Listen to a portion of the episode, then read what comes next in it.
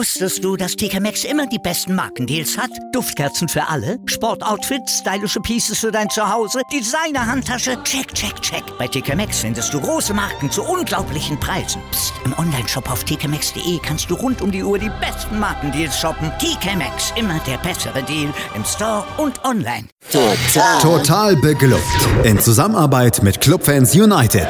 Der Podcast für alle Glubberer. Alles, zum ersten FC Nürnberg auf meinsportpodcast.de. Herzlich willkommen zu einer neuen Ausgabe Total Beklubbt, dem Magazin über den ersten FC Nürnberg hier auf meinsportpodcast.de. Mein Name ist Felix Amrein und wie immer bin ich nicht alleine, sondern habe zwei vertraute Stimmen und zwei vertraute Gäste bei mir. Ihr kennt sie aus vielen Folgen spätestens seit der letzten Woche, als wir uns ausführlich mit dem Trainerwechsel beschäftigt haben. Es ist zum einen Stefan Helmer von Club Fans United. Hallo Stefan. Hallo zusammen. Und zum anderen Felix Völkel. Hallo. Wir wollen natürlich hauptsächlich darüber sprechen, ähm, ja, was der erste FC Nürnberg am Montagabend gegen Borussia Dortmund geleistet hat. Es ist deutlich angenehmer als vor einem halben Jahr, als ich mit Markus Schulz damals darüber sprechen durfte, was da passierte. Äh, 0 zu 0 hat sich der erste FC Nürnberg vom Tabellenführer getrennt und äh, damit für ja, durchaus ähm, ja, ein gutes Gefühl, nicht nur bei Fans, sondern vor allem innerhalb der Mannschaft gesorgt. Wir wollen aber auch darüber sprechen, was das Spiel abseits des Ergebnisses so geboten hat. Es wurde über den VAR diskutiert, es wurde über eine Entscheidung mit dem Halbzeitpfiff diskutiert. Äh, und es geht natürlich dann im Laufe des Podcasts auch darum, ob die Art und Weise, wie der erste FC Nürnberg sich am Montag präsentiert hat, ähm, ja, die Möglichkeit sein kann, die Klasse zu halten, ob das die Antwort auf viele Fragen ist und ob das äh, womöglich auch die Herangehensweise gegen Fortuna Düsseldorf sein kann. Fangen wir vielleicht nochmal vor dem Spiel an, Stefan. Ähm, natürlich hatte man so leise Hoffnungen, dass unter Boris Schommers alles ein bisschen besser wird, als es zuletzt unter Michael Kölner war, dass die Mannschaft sich anders präsentieren würde, aber so eine ganz, ganz große Euphorie war da logischerweise nicht dabei was ja auch am Gegner lag. Äh, und ich denke, dir ging es nicht so viel anders wie mir. Wenn du ähm, nach einem Ergebnis gefragt worden wärst vor dem Spiel, hättest du wahrscheinlich auch auf eine Niederlage des ersten FC Nürnberg gesetzt, obwohl viel über die Formkrise des, äh, ja, der Borussia aus Dortmund gesprochen wurde. Ja, mir ging es ähnlich. Also wir haben vor der Saison gesagt, ähm, Spiele gegen Dortmund oder Bayern, das wenn wir da punkten, dann sind es Bonuspunkte. Da rechnest du in, in den zwei Spielen gegen Dortmund, rechnest du da nicht mit, mit mehr als äh, äh, einem Punkt. Ja, das ist ja schon fast das höchste der Gefühle. Du gehst da wahrscheinlich von zwei Niederlagen aus am Anfang der Saison. Und ich wurde auch vor dem Spiel schon vom Umfeld so gefragt, was ich so denke. Und ich, ich habe mir nur gedacht, ne, ich bin einfach nur übers Auftreten gespannt, wie der erste FC Nürnberg äh, sich nun in diesem Spiel im Hinspiel gesehen, was da passieren kann, wenn man mit der falschen Taktik rangeht. Ich war einfach nur gespannt, wie Schommers rangeht. Also ich habe auch mit einer Niederlage gerechnet, weil auch ein formschwaches Dortmund ähm, ist natürlich in der Lage, ähm, so eine Mannschaft wie den ersten FC Nürnberg zu schlagen. Das liegt einfach an der individuellen Besetzung auf den einzelnen Positionen, die ist äh, auf jeder Position um ein Vielfaches höher. Und ähm, von daher habe ich mir auch vor dem Spiel erstmal überhaupt nichts erwartet. Ich mich hat bloß interessiert, ähm, wie reagiert die Mannschaft auf den Trainerwechsel und, und, wie zeigt sich das auf dem Platz. Felix, wie war die Stimmung in Berlin äh, bei euch im Fanclub? Natürlich, wir hatten es jetzt angesprochen, Formkrise in Dortmund, Marco Reus fehlt, äh, hin und her.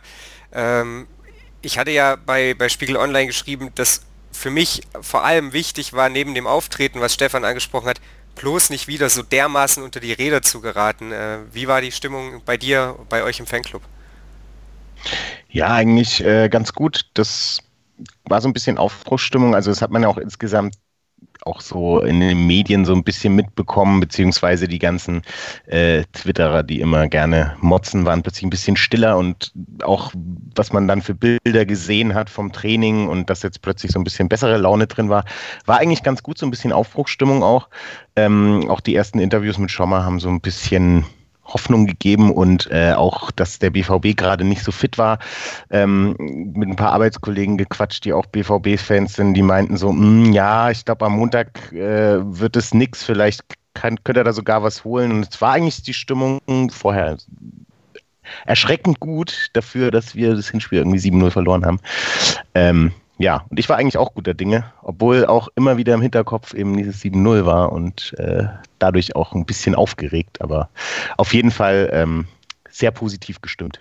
Und ich war auch gespannt, was denn ähm, so aufstellungsmäßig passieren wird, weil ja irgendwie immer wieder gefordert wurde, dass bestimmte Spieler kommen, ob er das dann tut oder wie Schommers allgemein spielen lässt. Also ähm, macht er das, was eigentlich unter Kölner fast nie passiert ist, wird defensiv gespielt oder versuchen wir wieder offensiv zu spielen und fallen dann wieder irgendwie ähm, in Konter rein, die dann immer wieder zu Toren führen. Also es war sehr spannend und positiv. Dann sprechen wir doch mal darüber, wie er hat spielen lassen und äh, fangen damit an, mit welchem Personal er hat spielen lassen, Stefan. Äh, Felix hat es angesprochen, es wurden immer wieder Spieler in den, in den Tagen jetzt davor gefordert, hineingeschrieben in die Startelf, vielleicht auch Löwen war da einer, Kubo, Ishak. Am Ende haben es zwei von den dreien in die Startelf geschafft. Löwen und Kubo standen dann äh, in der ersten Elf. Palacios musste dafür auf die Bank. Ähm, und äh, Törles Knöll musste ebenfalls auf die Bank, aber es stürmte nach wie vor Adam Srelak und eben nicht Michael Ishak. Ja, das war natürlich ähm, die, die größte Überraschung, dass die zwei Spieler, die unter Kölner überhaupt äh, keine Rolle fast schon mehr gespielt haben. Also Löwen war ja in Hannover gar nicht im Kader. Ähm, Kubo war maximal auf der Bank. Äh, bei dem hat es maximal für, eine Einwechslung in, in, der Schlussviertelstunde, wenn überhaupt in den Schlussminuten gereicht. Ähm, das fand ich schon überraschend und ähm, ja, hat sich ja auch bewahrheitet. Bei Kubo muss man natürlich ein bisschen äh, Abstriche machen. Der hat natürlich, ähm, ja, dem fehlt es, glaube ich, an Spielpraxis. Der hat, glaube ich, jetzt in dem Spiel jetzt über die 90 Minuten war der so der, der, der schlechteste Mann auf dem Platz, würde ich jetzt mal sagen. Er hat aber trotzdem ähm, äh, leistungstechnisch, glaube ich, alles gegeben. Der war ja platt, wie ausgewechselt wurde. Und ähm, Löwen hat eigentlich so gespielt, wie man ihn kennt. Ne? Bullig, äh, robust. Ähm, und da muss man sich schon fragen, warum der in Hannover keine Option gewesen ist. Ja, man munkelte ja, äh, dass äh, Michael Kölner ihm, ich glaube, die Hauptverantwortung für die Niederlage gegen Berlin zugeschrieben hat, äh, dass da wohl etwas im Argen lag, aber ähm, das äh, gehört der Vergangenheit an. Äh, Boris Schommers hatte auf die Frage hin, äh, warum dann eben dann Löwen Kubo, aber nicht Ishak spielt, Ten, äh, gesagt, dass das eben die Eindrücke aus den vergangenen fünf Tagen waren. Er hat dann relativ oft im Gespräch nach dem Spiel auf diese fünf Tage verwiesen. Felix, für dich als Fan äh, eine Aufstellung, mit der du leben konntest oder ähm, eine, die dann vielleicht auch ein paar Fragezeichen bei dir hinterlassen hat? Nö, eigentlich hatte ich äh, fast genauso damit gerechnet. Es war für mich ein bisschen spannend, ob jetzt Ishak spielt, aber wie wir es ja auch schon mal irgendwie besprochen hatten, er hat jetzt auch zum Beispiel bei dem Spiel gegen HSV und Hannover hat er auch nicht so viel gebracht, als er dann kam. Es, ich wusste halt ich war auch nicht mit dem Training, deswegen war es verständlich. Also es war auf, ja, also eigentlich hat mich äh, mehr gewundert, dass Kubo spielt, ähm, als dass äh, Ishak nicht spielt. Aber äh, konnte ich mit leben und ich war gespannt. Also was er sich da ausgedacht hat. Ergänzend sei natürlich noch hinzugefügt, dass Misichan nicht bei der Mannschaft weilte. Da bekam äh, seine Frau das zweite Kind und folglich war er keine Option, genauso wie Georg Markreiter, der dann ähm, ja verletzt letzten Endes nicht im Kader stand. Felix, wir hatten, oder hat es gerade schon angesprochen, warst vor allem gespannt, wie sich dann die Mannschaft präsentieren würde, ob man dann eben ein bisschen defensiver agiert und die Frage wurde im Prinzip mit den ersten 30 Sekunden schon beantwortet. Der FCN präsentierte sich ja, äh, ich will nicht sagen gänzlich anders, aber doch schon sehr, sehr anders als unter Michael Kölner. Ja, also ich kann mich an kein Spiel erinnern, wo das äh, so gespielt wurde. Es war ja wirklich sehr, sehr gemauert. Ich meine, beim Hinspiel haben wir das versucht, haben wir aber trotzdem noch irgendwie versucht, unseren Schuh nach vorne zu spielen. Aber hier wurde halt wirklich geguckt, dass durch die Mitte, also es war, wie du gemeint hast, nach den ersten Minuten klar, durch die Mitte einfach nichts von Dortmund durchkommt. Es wurde doppelreich gemauert. Es wurde da eine Doppelmauer aufgebaut, durch die nicht mal wahrscheinlich sich Cristiano Ronaldo schwer tut, durchzukommen und sie eben auf die Außen gedrängt. Und das war anscheinend, wie man am Ende gesehen hat, genau richtig. Und ich war erstaunt, dass es äh, auch so durchgezogen wurde, weil wir haben ja eigentlich die komplette Saison und auch letzte Saison nie so gespielt. Und äh, ja, überraschend äh, gut am Ende dann auch. Stefan, du warst im Stadion. Äh, wie hast du die Partie Und ich glaube, wir können sie durchaus wirklich als Ganzes betrachten, äh, erlebt, denn über weite Strecken stand der FCN mit Mann und Maus äh, da hinten drin, hat alle elf Spieler in die eigene Hälfte gezogen, äh, diese zwei äh, Riegel da zusammengeschoben, die äh, Felix gerade ansprach, 4-5-1, wirklich flach größtenteils, äh, das ja, Mittelfeld bzw. die Mitte sehr, sehr eng gemacht. wie hast du das im Stadion erlebt und gesehen? Ja, eigentlich hat man es ja genauso erwartet. Ich glaube, äh, Schommers hat es ja auch auf der PK schon angekündigt, dass man äh, defensiv kompakt stehen wird und äh, dann versucht, Nadelstiche zu setzen. Und genau das äh, ist am Endeffekt auch passiert. Ähm, Aber hast du erwartet, dass man so eng steht? Also, ja, also ich, also ich habe nicht geglaubt, dass ähm, Schommers den Fehler macht, den Michael Kölner gemacht hat und hat äh, und da versucht mitzuspielen, weil das haben wir jetzt, glaube ich, in der Saison ein paar Mal probiert und es ging jedes Mal hochgradig schief. Und ich habe schon erwartet, und so waren jetzt auch wirklich meine Eindrücke aus der, aus der PK von dem Spiel, ähm, dass das doch ein bisschen defensiver wird. Ähm, ist ja auch, Schommers ist ja auch bekannt dafür, dass er äh, da seine Stärken hat in der Defensive. Okay, weil ich hatte es nämlich, also so krass hatte ich es nicht erwartet, weil das halt einfach nie unser Spiel war, aber okay, hat mich nur interessiert. Ja, also ich habe es auch insgeheim, insgeheim gehofft, weil ähm, es muss sich ja jetzt mal was verändern. Wir können jetzt nicht den Trainer wechseln und genauso äh, weiterspielen wie bisher. Ähm, nichtsdestotrotz, ähm, klar, dass Dortmund da erstmal den Ton angibt und äh, über weite Strecken äh, den Ballbesitz hat. Aber es, es war so, wenn man jetzt, wie du es angesprochen hast, wenn man das ganze Spiel anschaut, es war von vorne bis hinten roter Faden. Und äh, das habe ich seit lange nicht gesehen. Das haben wir auch oft hier im Podcast angesprochen, dass da dieser, dieser rote Faden, dass der oft gefehlt hat.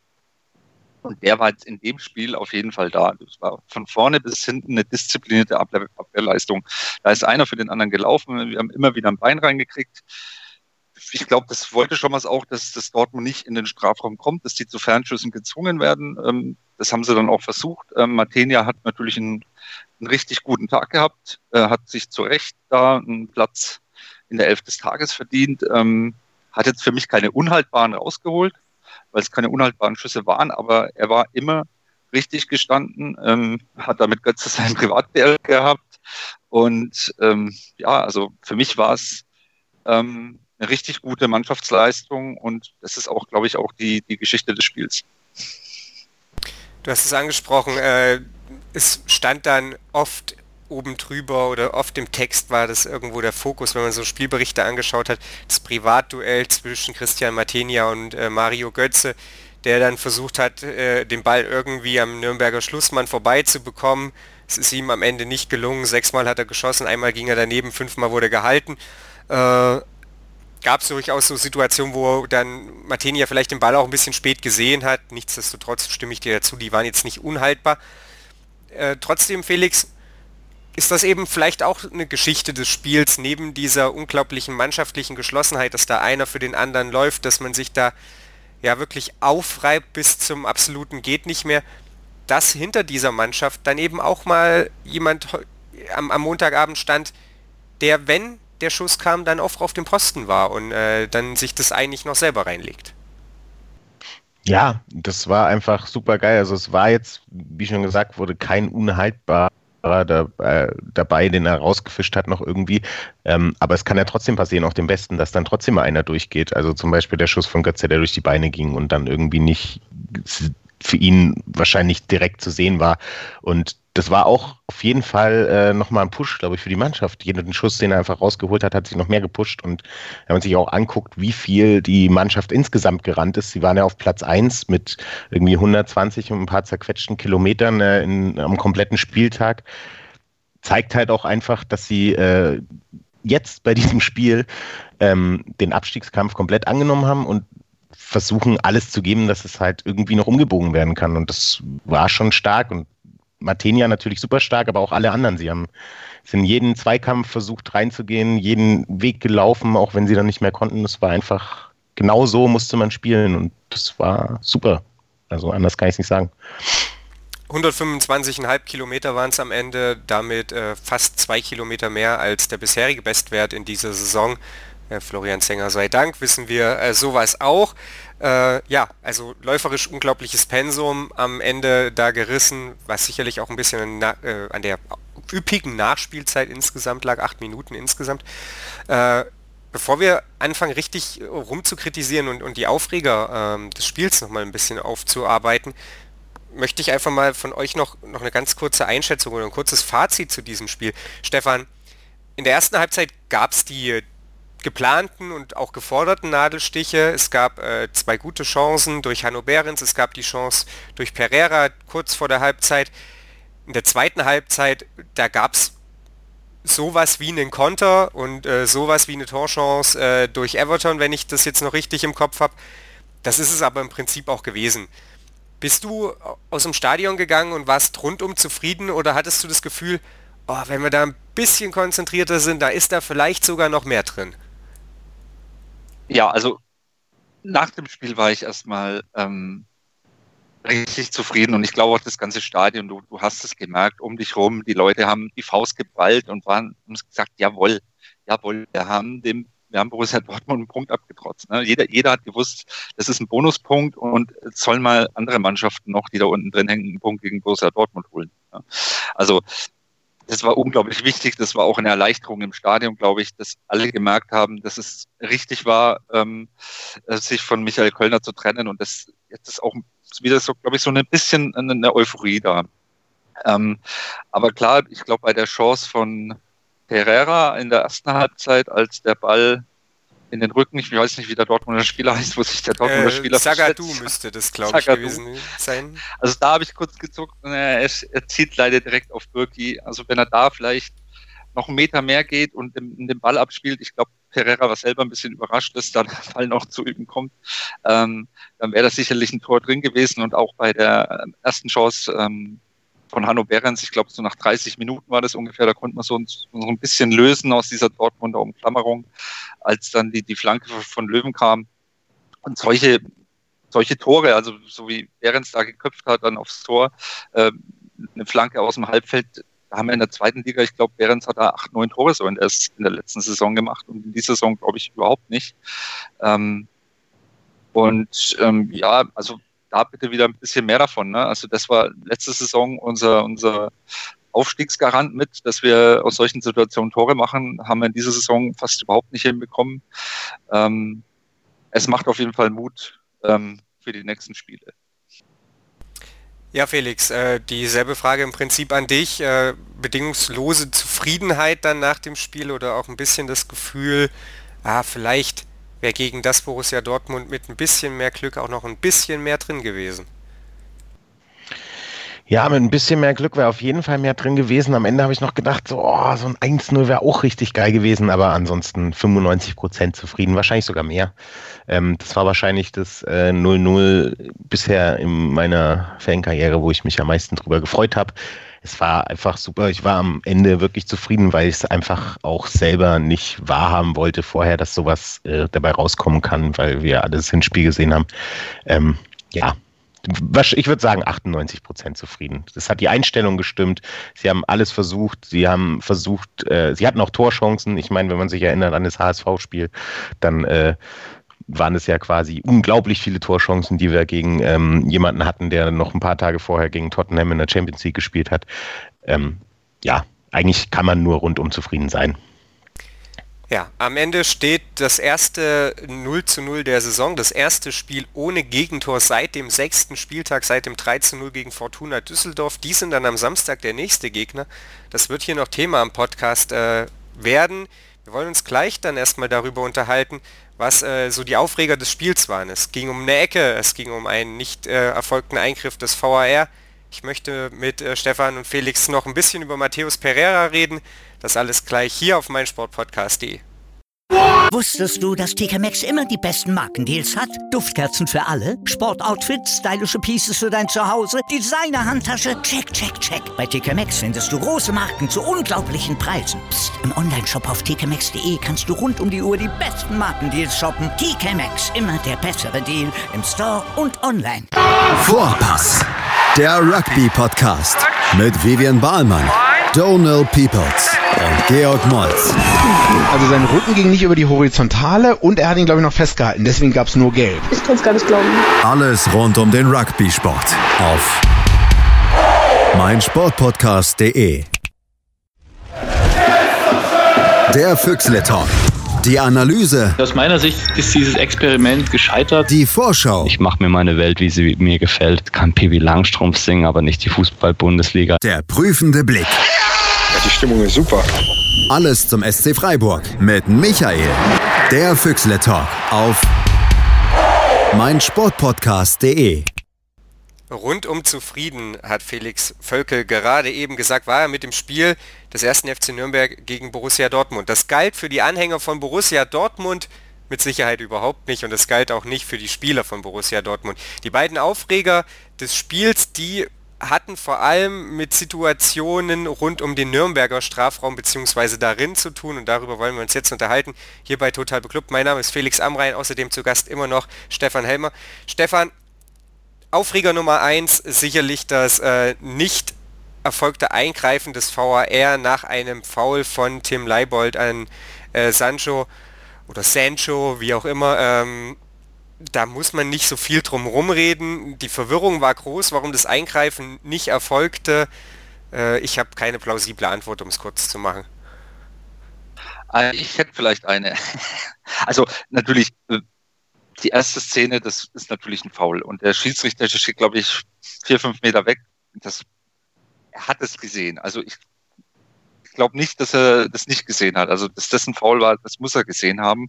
Und wenn er sich unsicher war, dann hätte, hätte der VR einschreiten müssen. Ich glaube, ähm, dass er hat Vorteil gelten lassen, weil Götze zweimal aus kürzester Distanz, ich glaube aus sechs, sieben Metern äh, frei vor Martinia fast, äh, zweimal zum Abschluss kommt. Und ja, Götze nutzt den, den Vorteil nicht, weil äh, Martinia zweimal glänzend steht und den Ball pariert. Also das ist die einzige plausible Erklärung, die ich habe, ähm, dass man da halt Vorteil gelten lassen. Warum er es nicht direkt angezeigt hat, weiß ich nicht, aber eigentlich hätte er es sehen müssen. Also klar äh, ist es ein Foul, ähm, aber ich würde jetzt auch nicht sagen, dass das jetzt in der ersten Halbzeit ähm, für Borussia Dortmund äh, spielentscheidend war. Also äh, klar regt sich da Borussia Dortmund auf. Ich glaube, sie haben es aber auch gar nicht so hochgehängt nach dem Spiel. Sie haben es zwar erwähnt, aber haben sich nicht dran, dran aufgehängt. Das fand ich auch okay, weil sie, glaube ich, auch wissen, ähm, dass sie in, Nürnberg keinen Elfmeter brauchen, um zu gewinnen eigentlich. Ähm, da haben sie viel zu viel Qualität dafür. Sicherlich ein richtiger Punkt und ähm, ja, das deutlich mehr diskutierte Thema in den sozialen Medien war ja dann auch der, der ominöse Eckball, darauf kommen wir gleich noch zu sprechen. Felix, die Erklärung von Stefan ist sicherlich eine, der man, der man folgen kann, aber das wäre schon eine, ich will jetzt nicht sagen eigenwillige Regelauslegung von Harm Osmers, aber eine sehr ungewöhnliche. Wenn es den Kontakt oder den Foul im, das Foul im Strafraum gibt, dann entscheidet doch der Schiedsrichter aus eigener Erfahrung immer auf Elfmeter und lässt quasi nie Vorteil laufen. Äh, hast du äh, ja da vielleicht noch irgendwelche ja, Einblicke in, in das mögliche Schiedsrichterleben des Harm Osmers, äh, warum er so entschieden hat und warum vor allem der VAR auch nicht eingegriffen hat? Also ich habe ja auch vor allem die Szene dann nochmal bei Colinas Erben ein bisschen nachverfolgt, wie sie sie analysiert haben. Sie haben ja auch ganz klar gesagt, dass das normalerweise ein Elfmeter hätte sein müssen und der VR eingreifen hätte müssen. Und eben auch zu dem äh, Thema Vorteil, er hat es halt nicht angezeigt, also war es eigentlich kein Vorteil. Ich glaube einfach, also meine Theorie ist, das mit dem Vorteil war nämlich bei mir auch am Anfang so der Gedanke, aber er hat es halt nicht angezeigt und auch später irgendwie nicht klar gemacht, dass ähm, Sancho ja noch einen gewissen Teil weitergelaufen ist und dann eben Götze geschossen hat. Also im Prinzip ähm, er das nicht wirklich als faul äh, gewertet hat, weil er nicht gleich gefallen ist. Vielleicht. Also ich weiß es ja auch nicht wirklich, aber ähm, ja, ich glaube auch so einen gewissen Teil Vorteil vielleicht, weil Götze dann noch geschossen hat, plus dass er nicht gefallen ist, aber sehr, sehr äh, skurrile Auslegung, ähm, dass er da auch nicht und auf den Elfmeterpunkt zeigt, aber wir dürfen auch mal Glück haben und äh, ja, der VAR durfte auch mal nicht einschreiten. Vielleicht braucht man das auch. Ja, womöglich ist das die äh, große Trendwende, wobei man ja auch sagen muss, dass der erste FC Nürnberg, wenngleich Michael Köln und Andreas Bornemann das oft anders empfunden haben, insbesondere in letzter Zeit, jetzt nicht übermäßig oft benachteiligt wurde in dieser Saison. Äh, in diesem Fall war auf jeden Fall der Club derjenige, der vom Glück geküsst wurde oder ähm, in dem Fall vom VAR nicht bestraft. Die zweite Situation, die insbesondere in den sozialen Medien richtig hochkochte nach dem Spiel und auch bei den BVB-Spielern für reichlich Unverständnis sorgte, war die mit dem Halbzeitpfiff. Borussia Dortmund hatte sich noch einmal eine Ecke erspielt, die wurde aber nicht mehr ausgeführt, denn aus der Nordkurve flogen zum, ich weiß gar nicht, zweiten oder dritten Mal dann schon, äh, schwarze Tennisbälle Richtung Eckfahne und verzögerten somit die Ausführung des Eckballs. Ham Osmers hat sich dann, Stefan, dafür entschieden, die Situation überhaupt nicht wieder anzupfeifen. Und das ist regelkonform, aber sicherlich nicht glücklich. Ja, also ich fand es witzig im Stadion, muss ich sagen. Also ich habe da schon schmunzeln müssen. Ähm, ja, es war in dem Sinne unglücklich, weil es natürlich ähm, von den Nürnberg-Fans verursacht wurde, ne, die da mit ihrem Protest, ähm, ich glaube, in, in, Frankfurt haben sie auch schon mal die Tennisbälle geschmissen für, wegen den Montagsspielen. Ähm, jetzt haben wir schwarze Tennisbälle geschmissen. Ähm, war natürlich unglücklich ähm, und ähm, ist auch nicht unbedingt ein Kommentarswürdig, weil, weil sie es ja nur angeschmissen haben, wenn Dortmund eine Ecke hatte. Und das ist ein bisschen unsportlich. Da muss man mal auch fair und ehrlich bleiben. Ähm, auf der anderen Seite habe ich auch ein bisschen Verständnis für die Ultras, weil wie sollen sie anders äh, ihrem Protest Luft verschaffen? Ähm, das haben sie damit gemacht, aber so ähm, gezielt dann nur, wenn Dortmund eine Ecke hat, das, ja, das war nicht fair. Ähm, ja, dass, dass eine Ecke nicht mehr ausgeführt wird, das hat man schon, das habe ich schon oft im Fußball gesehen. Ich schaue seit 30 Jahren Fußball, das ist, habe ich schon oft erlebt, dass ähm, der Ball ins, ins, ins Tor ausgeht und ähm, es gibt eigentlich Ecke, aber die Nachspielzeit ist schon rum und dann sagt der Schiedsrichter, okay, äh, Feierabend, Halbzeit. Ähm, war natürlich blöd, dass ähm, die Nichtausführung der Ecke durch die Nürnberger Fans verursacht wurde. Ja. Also, ja. was will man da noch groß kommentieren? Felix, lass uns mal noch ganz kurz bei diesen Protesten bleiben. Äh, wir hatten es jetzt, äh, Stefan hat es ja im Prinzip schon ganz gut zusammengefasst, äh, der, der Aufreger war vor allem der, dass, glaube ich, bei vielen der Eindruck entstanden ist, wenn ich in Zukunft eine unliebsame Situation kurz vor Ablauf der Nachspielzeit nicht mehr haben möchte, schmeiße ich einfach was auf, äh, aufs Spielfeld. Ganz so einfach ist es natürlich nicht und das geben die Regeln glücklicherweise auch nicht her. Insgesamt äh, hat sich die Nordkurve da sehr bildgewaltig vor allem inszeniert, äh, ihren Protest kundgetan, dass jetzt innerhalb von nicht mal ganz drei Monaten zum zweiten Mal Montagabend in Nürnberg gespielt wird. Äh, da hatten wir bei uns in der Total Beklubbt Gruppe auch so, ja, so eine kleine, ich will es nicht Diskussion nennen, einen kleinen Austausch äh, bezüglich äh, dessen, wie das gehandhabt wurde. Äh, wie hast du die, ja, die Ultra-Aktion empfunden? Also es gab ja verschiedene Aktionen. Also ich fand das mit den Bällen vollkommen okay. Das finde ich sogar einen witzigen Protest. Ähm, witzigerweise jetzt nochmal, um die Leute auch zu informieren, es hat Frankfurt schon gemacht mit den Bällen und unter anderem auch Dortmund. Also so sehr beschweren dürften sie sich jetzt nicht. Und äh, klar können die die Bälle nur werfen, wenn Dortmund uns angreift, wenn in der ersten Halbzeit sie auf das Tor spielen. Dass das natürlich dann bei einem Eckball ist, okay, aber es war auch schon die Nachspielzeit abgelaufen. Also insgesamt fand ich die Aktion ziemlich gut. Also ich fand die auch schon, als sie Frankfurt und Dortmund gemacht hat, ziemlich gut, weil das einfach, klar, das Spiel kurz unterbricht, aber es ist auf jeden Fall so ein, so ein, so ein Nadelstich, der auf jeden Fall äh, stört, aber jetzt irgendwie niemanden verletzt oder irgendwas großartig kaputt macht. Auch wenn Eckball jetzt nicht gegeben wird, wie realistisch ist, dass aus einem Eckball noch ein Tor fällt, auch nicht so hoch, ist, ist vollkommen okay. Ähm, bei anderen Sachen kostet halt wieder Geld, äh, Rauchtöpfe etc. Fand jetzt nicht so geil. Was ich halt wirklich krass fand in der ersten Halbzeit, ich musste irgendwann äh, ein bisschen leiser machen, weil das einfach so laut war. Und ich glaube, es war auch tierisch unangenehm, auch für die Spieler ähm, in der Lautstärke zu spielen. Und äh, ich glaube, es würde mich auch interessieren, einfach was äh, so ausländische Moderatoren denn dazu gesagt haben. Ähm, dass einfach so diese Stimmung ist, weil die müssen das ja auch irgendwie kommentieren. Du kannst ja nicht irgendwie nichts dagegen sagen. Und das ist halt schon was, was, glaube ich, Aufmerksamkeit erregt. Und deswegen fand ich das auch gut. Also auch das Gepfeife, wenn es auf den Sack geht, weil es sollte ja auf den Sack gehen. Also im Großen und Ganzen äh, fand ich es einen guten Protest. Also sogar besser als ähm, wegzubleiben, weil wegbleiben ähm, hat man halt gar nichts und so konnte man halt darauf aufmerksam, aufmerksam machen. Und insgesamt fand ich es auch berechtigt, weil es einfach wirklich eine Frechheit ist, ähm, bei diesen wenigen Spielen dann auch noch die gleiche Mannschaft zweimal spielen zu lassen. Das ist einfach, auch mit der Entfernung äh, Dortmund-Nürnberg, das muss einfach nicht sein. Und auch wenn die jetzt abgeschafft werden, glücklicherweise, ähm, kann man da schon nochmal irgendwie drauf hinweisen. Ja. Ja, äh, die Proteste werden uns, werden den Bundesliga-Fußball zwangsläufig weiter begleiten. In der nächsten Saison gibt es nach wie vor Montagsspiele. Nur noch eine ganz kurze Rückfrage dazu, Stefan. Wie, wie war die Stimmung denn im Stadion? Ich persönlich habe es nämlich als gar nicht so laut vorm Fernseher empfunden, äh, ein bisschen anders als Felix. Äh, wie war es im Stadion? Ja, im Stadion war es auch gar nicht so extrem laut. Ich habe schon gemerkt, das Pfeifen war halt irgendwann ein bisschen nervig, aber ähm, es ist halt der Protest. Ich kann dem äh, den Ausführungen da von Felix auch durchaus folgen. Ähm, es war halt der Protest und ähm, man hat sich dann schon so ein bisschen so Mitte der Ende der zweiten Halbzeit, äh, äh, der ersten Halbzeit dann ähm, die zweite Halbzeit hergesehen, weil man wusste, da machen sie wieder Stimmung und dann, dann ist das äh, Pfeifen vorbei.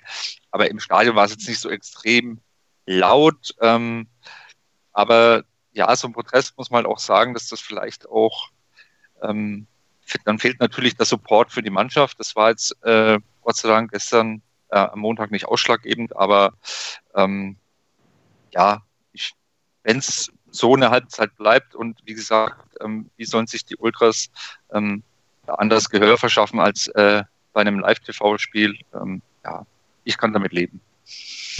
Ja, es kam mir sogar so vor, wie, als wenn die Mannschaft sogar noch besser gespielt hat währenddessen als dann in der zweiten Halbzeit, witzigerweise. Ja, wer weiß, äh, vielleicht auch nur, weil sie die Fans im Rücken hatte. Wir werden es nicht ganz äh, beantworten können. Was wir irgendwann beantworten können, ist, äh, wie viel die Rauchtöpfe in Hannover und jetzt in Nürnberg gegen Dortmund kosten werden. Mal gucken, ob Jakob mit seiner Einschätzung richtig liegt, dass das einen Sommertransfer kostet. Ähm, ist aber heute erstmal nicht Gegenstand der Diskussion. Was anderes, was ich gerne noch mit euch besprechen möchte, ist die Person Matthäus Pereira, Stefan. Das ist ein Fußballer, an dem ich meine helle Freude haben könnte, wenn er nicht für mich einen eklatanten Mangel mitbringen würde, nämlich entweder 15 Kilo zu wenig Körpergewicht oder, ich weiß nicht, Ballonschuhe. Auf jeden Fall neigt Matthäus Pereira, das ist mir in den letzten Wochen extrem aufgefallen, dazu, wirklich unfassbar leicht zu fallen, was, ich weiß nicht, ob man das im Stadion so direkt gesehen hat, aber gegen Dortmund in einer derart dreisten Schwalbe gipfelte, dass es schon wirklich ein helles Wunder ist, dass er da ohne gelbe Karte davon gekommen ist.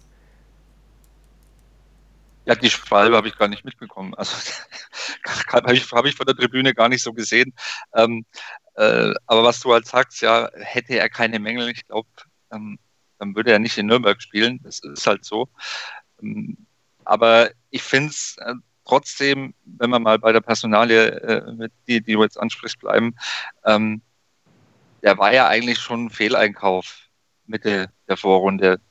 Hat kaum gespielt. Äh, wenn er gespielt hat, ähm, ich glaube, gegen Bremen war es am Anfang der Saison, wo dann Enrico Valentini sagte, also das ist schon abenteuerlich, was der teilweise veranstaltet auf dem Feld.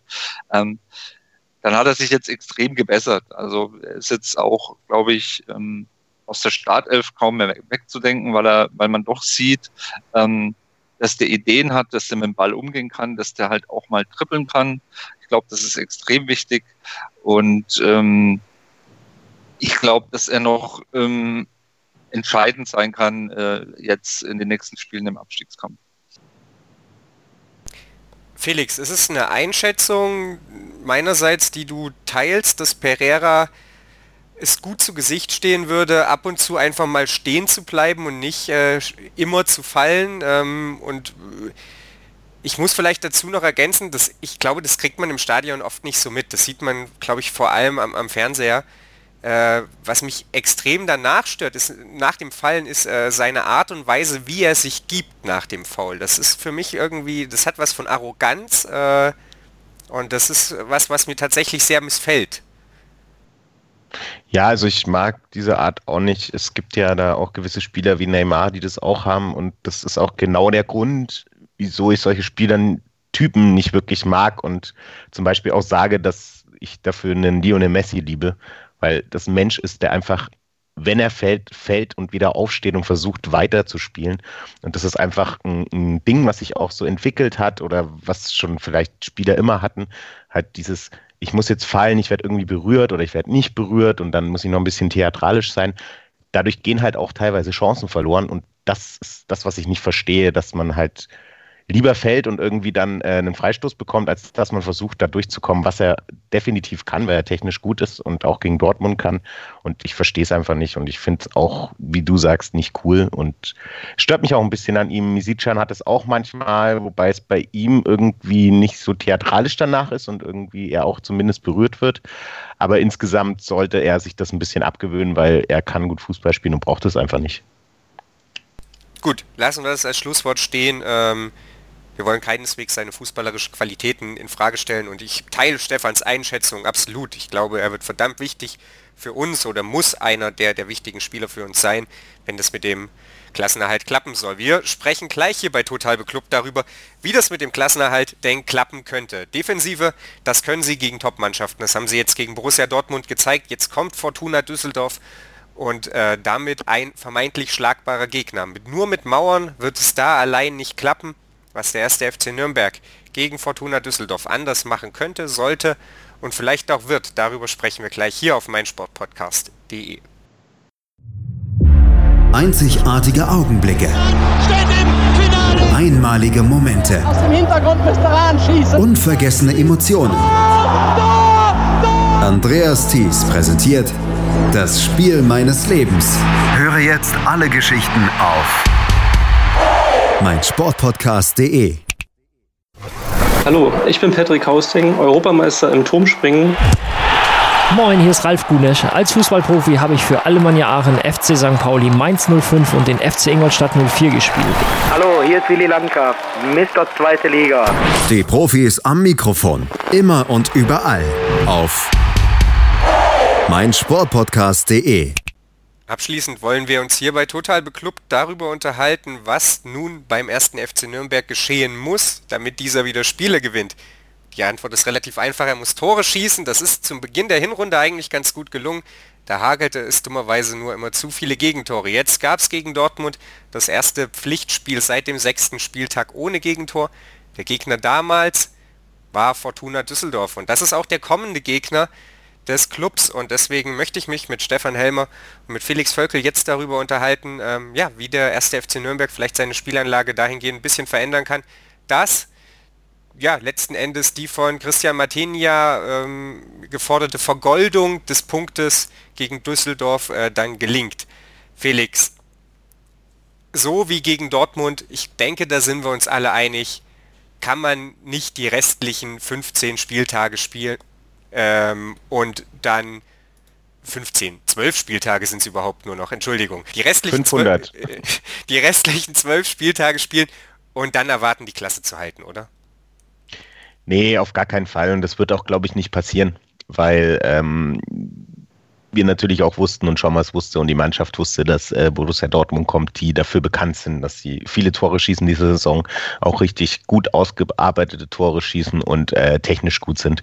Ähm, in der Liga spielt äh, Düsseldorf nicht, auch wenn sie äh, in der Vorrunde gegen Dortmund und Bayern ähm, Punkte geholt haben. Ähm, wir werden auf jeden Fall mehr offensive Nadelstiche sehen.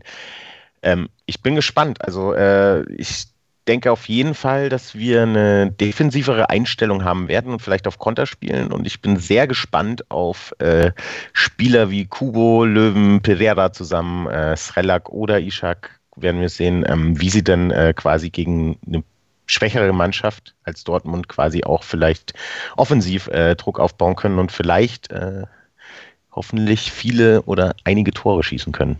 Das wird spannend. Stefan, es war nach dem Spiel ja ganz viel von Moral, Einstellung, Kampfgeist, mannschaftlicher Geschlossenheit. Äh, das war im Prinzip so ein Fußball-ABC an, an Grundtugenden, das man da durchblättern konnte, die Rede. Äh, Boris Schommers wollte sich dann nach dem Spiel nicht so richtig dazu hinreißen lassen, hatte ich den Eindruck, dass das der, die, die Initialzündung sein soll oder sein kann. Muss es aber vielleicht letzten Endes genau das sein, dass man jetzt mit diesem Unentschieden einfach nur der Mannschaft wieder Selbstbewusstsein eingehaucht hat und darauf aufbaut und jetzt, wenn man die Klasse halten will, äh, nachlegen muss? Ja, es fühlt sich natürlich wie eine Initialzündung an, aber klar, es ist jetzt nur ein Spiel gewesen. Es war ähm, gut, es war gut, so wie wir aufgetreten sind. Es hat auch das Stadion äh, deutlich honoriert. Ähm, jeder hat gemerkt, der eine ist von den anderen gelaufen. Diese ganzen Tugenden wurde äh, abgerufen. Es war ein roter Faden von vorne bis hinten, taktisch diszipliniert. Das ist auch, was so ein bisschen gefehlt hat in den letzten Wochen und Monaten. Da war alles ein bisschen so wischiwaschi und ja, ne, man hatte schon das Gefühl, die schenken ab und die geben nicht alles. Ne, auch, auch wenn man ähm, teilweise gar nicht so schlechte Spiele vielleicht gemacht hat, wie das in Bremen, aber dann kommt halt so ein Spiel wie in Hamburg dann gleich hinterher. Ähm, ja, man hat halt so das Gefühl, ähm, egal wie wir jetzt weitermachen, ähm, wenn wir so weitermachen, wie, wie wir es jetzt ähm, unter dem Trainer Michael Kölner war, dann steigen wir sang- und klanglos ab und dann gibt es, glaube ich, am Ende jetzt, glaube ich, nur Verlierer gegeben. Und jetzt ähm, ist halt im Umfeld klar ein bisschen Euphorie da. Das hat man, wie schon gesagt, hat man nach dem Spiel gemerkt. Aber jetzt muss man halt auch in Düsseldorf nachlegen. Ne? Da ist jetzt auch so ein bisschen die Wahrheit dann drin in dem Spiel. Ähm, also man muss jetzt auch nicht zwingend in Düsseldorf gewinnen. Also das ist jetzt kein Selbst Selbstläufer, auch wenn man jetzt hier ein Riesenspiel gegen, äh, für unsere Verhältnisse gegen Borussia Dortmund gemacht hat. Ähm, die Düsseldorfer sind auch stark. Ähm, das haben sie jetzt schon mehrmals bewiesen. Die haben zum Beispiel Borussia Dortmund geschlagen schon in der Saison. Ähm, wir werden auf jeden Fall ein anderes Spiel sehen. Ich glaube, ähm, Schommers Taktik war halt, wie Felix schon gesagt hat, ähm, natürlich dem Gegner geschuldet. Und ähm, ja, äh, wenn wir in Düsseldorf ähm, spielen und wir verlieren am Ende knapp, aber man hat das gleiche Gefühl wie nach dem Dortmund-Spiel, dann bin ich der Letzte, der da meckert. Wenn, wenn wir dann wenn wir so weiterspielen und absteigen, ich glaube, ähm, dann ist keiner irgendwie böse. Man muss halt das Gefühl haben, dass man alles versucht hat. Und ähm, ähm ich bin gespannt, wie das in Düsseldorf läuft. Das, wie gesagt, das Dortmund-Spiel macht jetzt Mut.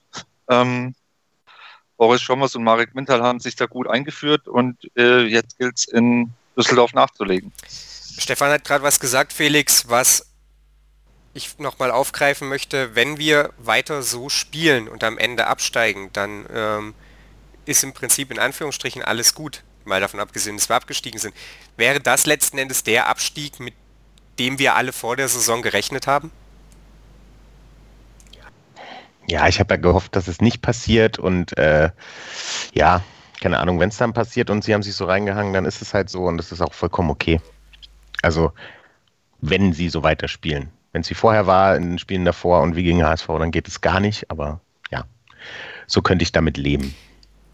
Einsatz ähm, und mannschaftliche Geschlossenheit, wie gesagt, standen so ein bisschen im, im Fokus. Und Felix, du hast es auch angesprochen, dich hat es ge, gewundert oder fasziniert oder ähm, erstaunt vielleicht, wie gut das eben als mannschaftliches Gefüge funktioniert hat, diese unglaubliche Defensivarbeit.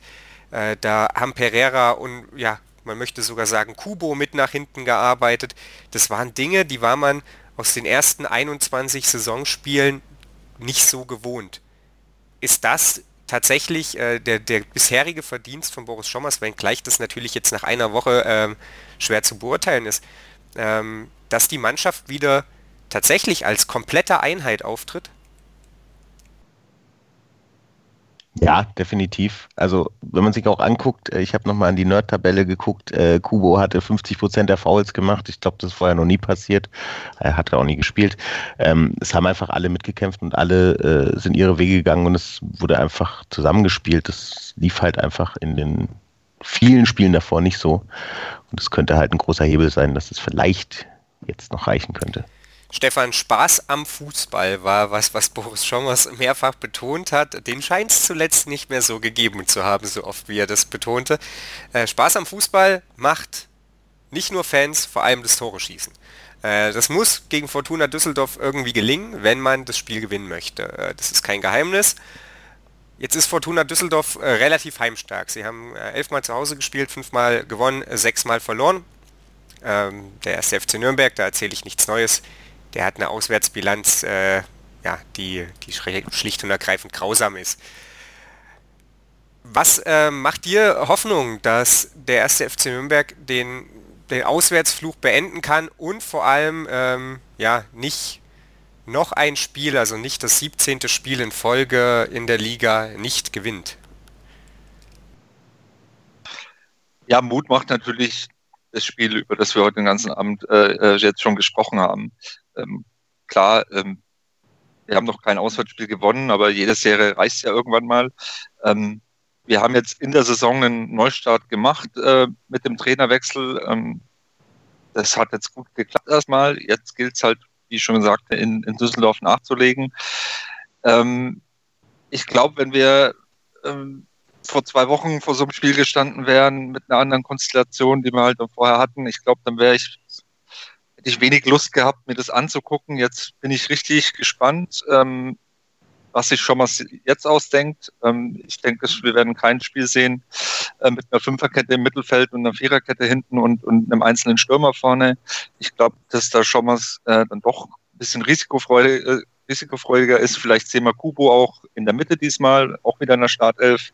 Da hat er mir in dieser Saison, wenn er da gespielt hat, am besten gefallen ist, glaube ich, auch einfach kein, äh, kein Flügelspieler, aber war vielleicht ähm, jetzt wieder am Montag dem Gegner geschuldet. Also ich bin gespannt. Ähm, ich kann mir auch vorstellen, dass vielleicht äh, mit zwei Stürmern gespielt wird, dass Ishak und Srelak auflaufen. Warum nicht? Ne? Also warum sollte das nicht funktionieren? Ähm, Fakt ist, wir müssen wieder Tore schießen. Wir müssen in Düsseldorf mindestens einen Punkt holen, sage ich jetzt mal, um äh, dran zu bleiben an, an dem Relegationsplatz. Und ja, alles andere wird man dann sehen. Ein Spieler, der ja auch gar nicht dabei war, ich hatte es eingangs erwähnt, äh, zu Beginn des Podcasts war äh, Misicjan Felix, jemand, äh, der jetzt zurückkehrt, der vielleicht auch deine Hoffnungen ein Stück weit trägt? Ja, auf jeden Fall. Er ist halt schnell und äh, ist auf jeden Fall einer der Spieler, der mal einen schnellen Konter spielen kann. Das ist ja immer ein Problem. Das haben wir ja wieder gesehen, dass einfach das viel zu langsam läuft. Ähm, ja, also definitiv ich bin gespannt. Also meine Lieblingsaufstellung wäre ja immer noch, ähm, auch so gern ich ihn habe, ähm, den äh, Löwen auf die Sechs zu stellen und äh, Pereira und Misicjan auf den Außen und Kubo in der Mitte mit Behrens. Mal gucken, wird er wahrscheinlich nicht tun, aber ähm, ja, also ich bin sehr gespannt und den brauchen wir auf jeden Fall wieder, weil er eben die äh, Geschwindigkeit hat. Wir dürfen äh, gespannt sein, ob äh, die Konter dann ein bisschen besser ausgespielt werden, ob äh, Standardsituationen beim ersten FC Nürnberg wieder zum Erfolg führen können. Äh, auf jeden Fall, ähm, ja, hat Stefan schon gesagt, ein Punkt muss drin sein. Stuttgart gastiert in Bremen, um das mal noch ähm, so ein bisschen mit reinzubringen, wo die anderen Abstiegskandidaten spielen. Augsburg ist zu Gast in Freiburg. Da sind durchaus also Punkte drin. Hannover empfängt Eintracht Frankfurt und Nürnberg spielt eben zur Primetime am Samstagabend um 18.30 Uhr gegen Düsseldorf. Dafür hat man diesen Sendeplatz erfunden. Stefan, wie geht das Spiel aus? Also ich habe mich an den letzten Wochen immer äh, mit meinen Tipps äh, war ich ja immer recht defensiv eingestellt und habe meistens auf eine Niederlage vom Club getippt. Ich hatte, glaube ich, auch meistens recht. Ähm, aber dieses Mal, wenn wir es wieder schaffen, zu Null zu spielen, wie gesagt, Schommers der kann Defensive. Ähm, was wir heute, glaube ich, auch vergessen haben rauszuheben, ist den Everton, der 100 Prozent seiner Zweikämpfe gegen Borussia Dortmund ge gewonnen hat und der da hinten ein Fels in der Brandung war, der wirklich alles geklärt hat und alles rausgeköpft hat. Ähm, wenn die Defensive steht, wir spielen zu Null ähm, und vorne geht einer oder zwei rein, dann sage ich einfach mal 2 zu 0 für den FCN. Ja, Stefan hat es angesprochen, Everton mit 100% gewonnenen Zweikämpfen, äh, ähnlich gut ja auch André Petrak, wer sich das nochmal genauer zu Gemüte führen möchte, der schaut vorbei auf clubfans-united.de und liest sich die Analyse von Flo Zenger durch. Da ist das alles nochmal mit Zahlen untermauert, was wir heute hier gekonnt verschwiegen haben. Felix, wie das Spiel am Samstag aus, wenn Fortuna Düsseldorf den ersten FC Nürnberg empfängt? Ja, leider bekommen wir ein Tor, schießen aber drei, 3 zu 1. Ja, der Club-Optimismus ist zurück. Ähm, puh, was tippe ich? Ich äh, bin nicht ganz so euphorisch. Ich weiß nicht, wo auf einmal die ganzen Tore herkommen sollen, aber ich denke, dass ein Punkt auf jeden Fall drin ist. 1 zu 1 sag ich und äh, Damit, ja, bleibt der erste FC Nürnberg im, im Rennen um den Klassenerhalt auf jeden Fall dabei. Denn äh, die anderen Mannschaften gurken ja zum Glück auch weiter. Womöglich ähm, geben wir ja sogar die rote Laterne wieder ab. Ich bedanke mich auf jeden Fall bei Stefan Helmer. Ich bedanke mich bei Felix Völkel. Ein Gegnergespräch kommt hoffentlich in dieser Woche noch. Äh, wir sind dran, suchen noch nach einem willigen Fortuna-Anhänger, der mit uns spricht. Auf jeden Fall kommt auch noch das Bully-Special hier auf meinsportpodcast.de. Und dann äh, ja, sind wir gespannt, was der erste FC Nürnberg uns am Samstagabend serviert, worüber wir dann nächste Woche sprechen können. Und wir hoffen, dass äh, Lukas Mühl mit seiner Aussage recht hatte. Der sagte, wir leben. Äh, wir hoffen, dass unsere Hoffnung am Samstagabend nach Abpfiff auch noch lebt. Das war Total Beklubbt für diese Woche auf meinsportpodcast.de. Total. Total beglückt. In Zusammenarbeit mit Clubfans United. Der Podcast für alle Glubberer. Alles, Alles zum ersten FC Nürnberg auf meinsportpodcast.de. Wir klingen nicht nur gut, wenn wir direkt am Spielfeldrand stehen. Die Adler Mannheim bleiben der Tabellenführer in der deutschen Eishockeyliga. Oder direkt von der Schanze berichten. Wir haben einen spannenden ersten Durchgang gesehen. Bei den Springern Kamil Stoch führt vor Ziel in Bartol. Wir sehen dabei auch noch gut aus. Borgia Sauerland ist offizieller Ausstatter von meinsportpodcast.de. Borgia Sauerland.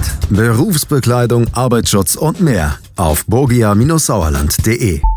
Wie viele Kaffees waren es heute schon? Kaffee spielt im Leben vieler eine sehr große Rolle. Und das nicht nur zu Hause oder im Café, sondern auch am Arbeitsplatz. Dafür gibt es Lavazza Professional. Kaffee am Arbeitsplatz, der genauso lecker schmeckt wie in eurem Lieblingscafé. Die perfekte Kaffeelösung für jede Art von Unternehmen. Klein, mittel, groß. Ihr habt auf jeden Fall einen Kaffee, der schmeckt. Die richtige Motivation für eure Arbeitstage. Alle Infos zu Lavazza Professional findet ihr auf lavazzapro.de mit allen Kaffeelösungen für euer Büro. Ich habe mich natürlich schockverliebt, weil die war wirklich ganz, ganz klein. So begann die Mensch-Hund-Beziehung zwischen Christina und Tierschutz und Frieda. Und wie es danach, nach dem ersten Moment der Verliebtheit, so weiterging und welche Klippen es danach zu umschiffen galt, das hört ihr in der neuen Ausgabe von Iswas Dog, dem Podcast für harmonische Mensch-Hund-Beziehungen. Iswas Dog? Mit Malte Asmus. Überall, wo es Podcasts gibt.